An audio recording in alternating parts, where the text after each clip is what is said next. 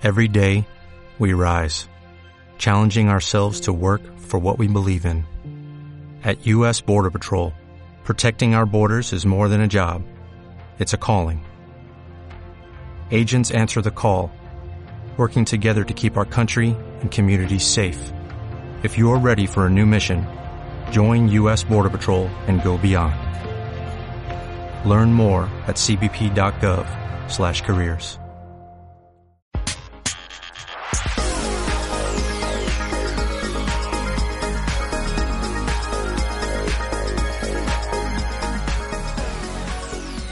Periodismo sostenible. Opinión responsable. Universidad Europea de Madrid.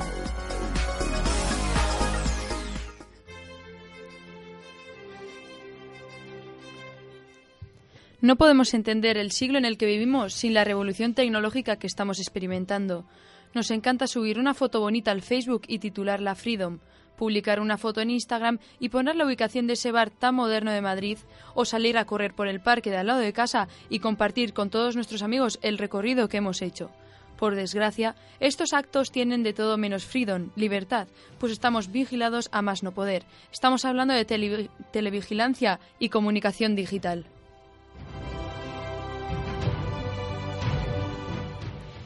Las guerras han traído consigo la evolución de la televigilancia, porque todos los avances tecnológicos que se hicieron para vencer se utilizan hoy en día para vigilar a la sociedad.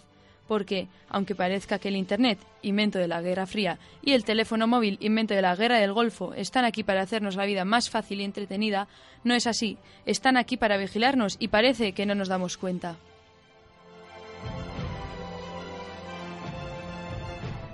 Centrémonos en Google porque ahora mismo es el rey del mundo. Básicamente Google tiene el poder. Aplicaciones tan prácticas como el Map, Gmail, Facebook o incluso el sistema Android pertenecen a él.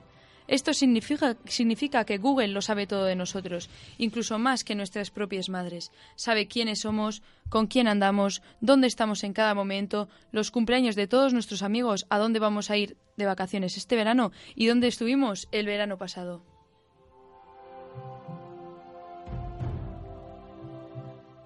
La gran pregunta es, ¿qué puede llegar a hacer Google con toda esta información que nos roba cada día? La respuesta es muy sencilla, puede hacer de todo. Desde hacer profundos estudios de mercado para saber qué tienen que vender las marcas hasta ceder todos nuestros datos a la CIA sin nuestro previo consentimiento.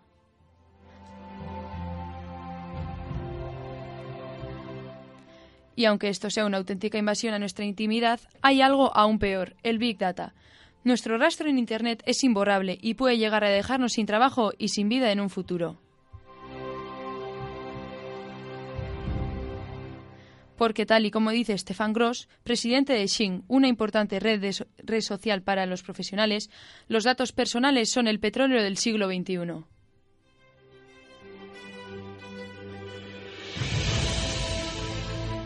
Esta es la opinión de Leire Garmendia, Universidad Europea de Madrid.